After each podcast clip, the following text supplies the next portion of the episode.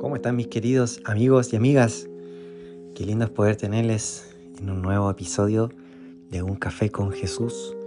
No hay nada más delicioso que tomarse un café, un mate, un té, lo que a ti te guste con Jesús. Ese es el sentir de, de este podcast, de poder cultivar con el Señor una amistad, así como cuando uno está compartiendo con un amigo y, y pasa tiempo de confianza, tiempo de calidad.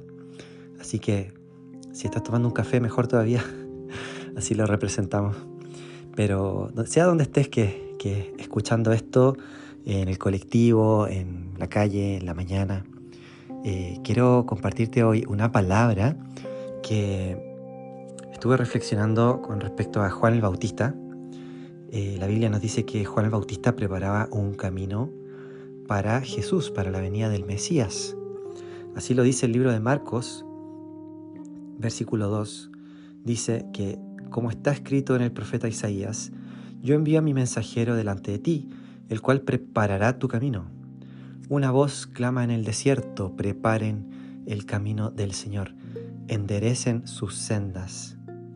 Juan se presentó en el desierto y bautizaba y proclamaba el bautismo de arrepentimiento para el perdón de pecados.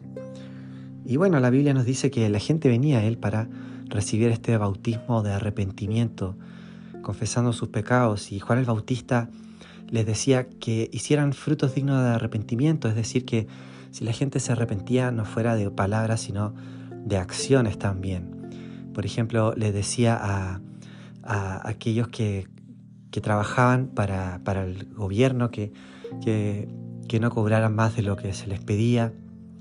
Y así a cada persona les decía que practicaran la justicia. Así que esto es muy interesante porque nos lleva a pensar de que nuestra fe no es una fe que se queda solamente en las palabras o solamente en las nubes, sino que también es una fe que se encarna. Es una fe que no solamente, como dice Primera de Juan, no, no amemos solo de palabras, sino de hechos. Entonces este bautismo de arrepentimiento estaría siendo como una preparación para la venida de Jesús porque la Biblia después nos dice que Jesús cuando comienza su ministerio, comienza diciendo, eh, el tiempo se ha cumplido y el reino de Dios se ha acercado, arrepiéntanse y crean en el Evangelio. Eso está en el versículo 15 nuevamente del capítulo 1 de Marcos. Entonces, démonos cuenta de esto tan interesante que es que Juan el Bautista predicaba el bautismo de arrepentimiento y Jesús, cuando comienza su ministerio, comienza a predicar el arrepentimiento. Así que por eso es que Juan el Bautista preparaba un camino para el Señor, porque él ya estaba anticipando lo que iba a ser la venida de Jesús. Y esto me hace pensar que este llamado de Juan el Bautista todavía está vigente, pero para la iglesia de hoy. Para la iglesia que somos tú y yo, los creyentes, reunidos alrededor del mundo, que somos llamados a preparar un camino para el Señor, porque Jesús cuando fue ascendido a los cielos, en Hechos capítulo 1 aparece, dice que los ángeles dicen a, a los apóstoles que se quedan mirando a este Jesús que han visto ascender a los cielos, lo van a volver a, ver de la misma manera que ascendido, va a volver por segunda vez. Estoy parafraseando lo que dice ahí, capítulo 1 de Hechos. Es decir, que la segunda venida del Señor va a ser con gloria, va a ser con majestad. Es una venida que la Biblia nos promete y nos dice que podamos eh, orar, ven Señor Jesús. De hecho, así termina el libro de Apocalipsis. Dice, el Espíritu y la novia dicen, ven. Es decir, ven Señor Jesús. Y para la venida del Señor, ¿cómo creen ustedes que Dios quiere que estemos? ¿Dormidos o despiertos? El llamado de Dios para nuestra vida es que estemos despiertos en un sentido de estar vigilantes, en un sentido de no dormirnos espiritualmente, sino de estar vigilantes por la venida del Señor. Es, como una clase de, de, continuar el ministerio de, de, Juan el Bautista también, ¿no? de preparar este camino para el Señor. Desde luego sabemos que el ministerio de Jesús ya lo estamos continuando porque somos el cuerpo de Cristo, somos sus manos, somos sus pies. Seguimos predicando el Evangelio según Jesús nos encomendó en la Gran Comisión, Mateo capítulo 28, de que vayamos y hagamos discípulos, no en nuestro nombre, sino en, porque toda autoridad le ha sido dada al Señor Jesús.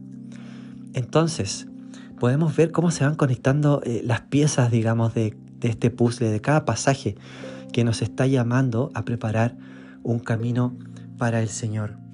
Y me gustaría leerte también qué es lo que nos dice Hebreos 12, porque a mí me encanta hacer esto de ir leyendo como algunos pasajes bíblicos y poder encontrar que están cantando en la misma tonalidad, digamos de alguna manera, por decirlo así. Eh, nos dice, mira, quiero que pienses nuevamente en esta imagen de preparar un camino para el Señor, de hacer sendas derechas para nuestros pies, es decir, de enderezar nuestros caminos. Mira, ahora pensando en eso que nos decía en, Marcos 1, voy a leerte Hebreos 12, versículo 12, dice, Levanten pues las manos caídas y las rodillas entumecidas. Enderecen las sendas por donde van. Ah, mira, te suena conocido eso, ¿no? Para que no se desvíen los cojos, sino que sean sanados. Me encanta porque esto que está diciendo el libro de Hebreos en capítulo 12 es en realidad una cita que encontramos en el libro de Isaías capítulo 35. Y dice así, el capítulo 35, versículo 3, fortalezcan las manos cansadas y afirmen las rodillas endebles. Digan a los de corazón amedrentado, esfuércense y no teman. Miren, aquí viene su Dios para castigar a sus enemigos como merecen. Dios mismo viene y Él los salvará. Entonces se abrirán los ojos de los ciegos, lo mismo que los oídos de los sordos. Entonces los cojos saltarán como siervos y la lengua del mudo cantará porque en el desierto serán cavados pozos de agua y en la soledad correrán torrentes. El páramo se convertirá en estanque, el sequedal en manantiales de agua, y en la guarida de los chacales crecerán cañas y juncos. Allí habrá un camino empedrado que será llamado camino de santidad. Hasta ahí te quiero leer. Qué precioso es como te decía recién que es como que estas, estos pasajes bíblicos están en la misma tonalidad, ¿no? porque aquí nos hablaba de, que podamos afirmar nuestras rodillas endebles, que a los de corazón amedrentado les digamos que se esfuercen, que nuestro Dios viene con retribución, nuestro Dios viene con poder.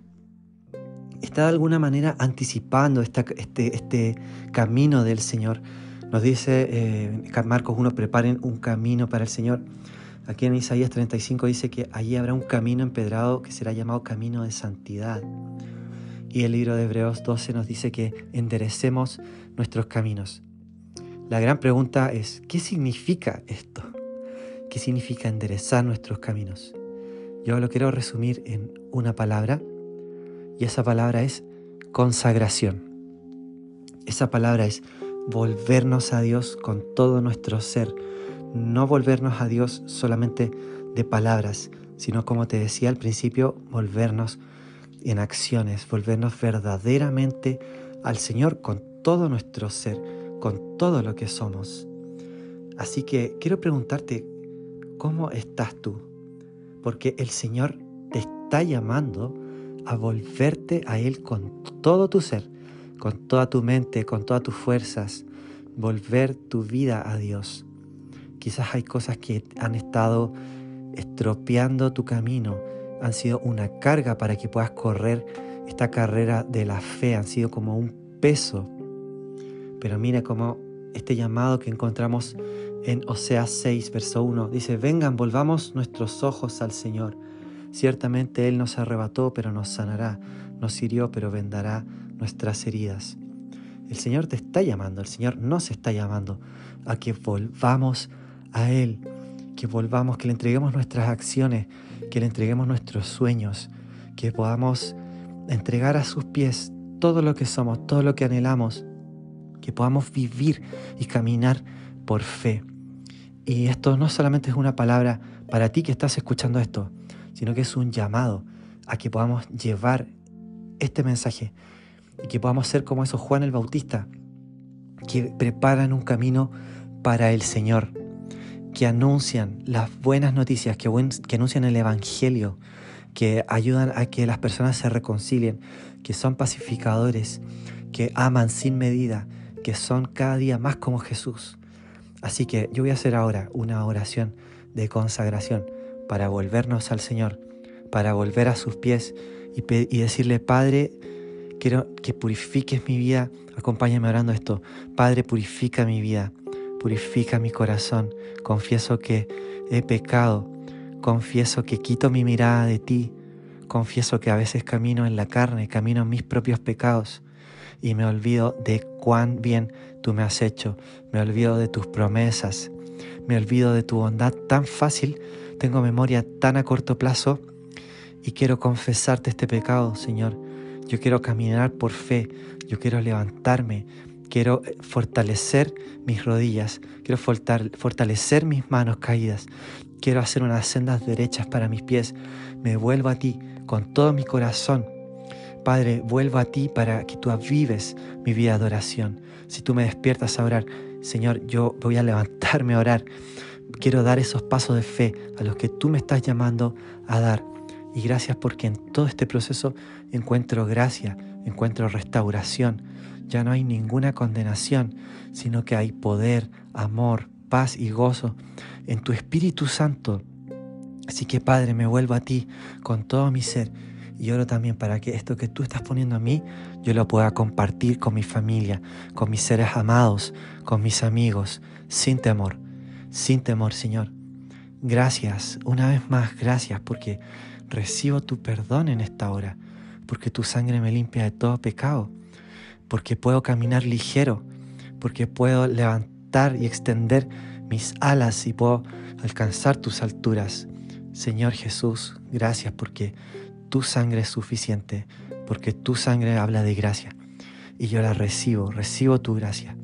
Papá, oro, te alabo y te bendigo. En el nombre de Jesús. Amén. Gracias por escuchar este episodio de hoy. Te invito a que puedas pensar en alguien a quien le pueda servir este episodio y se lo mandes y lo bendigas en el nombre del Señor. Te bendigo, que tengas un hermoso día. Nos vemos.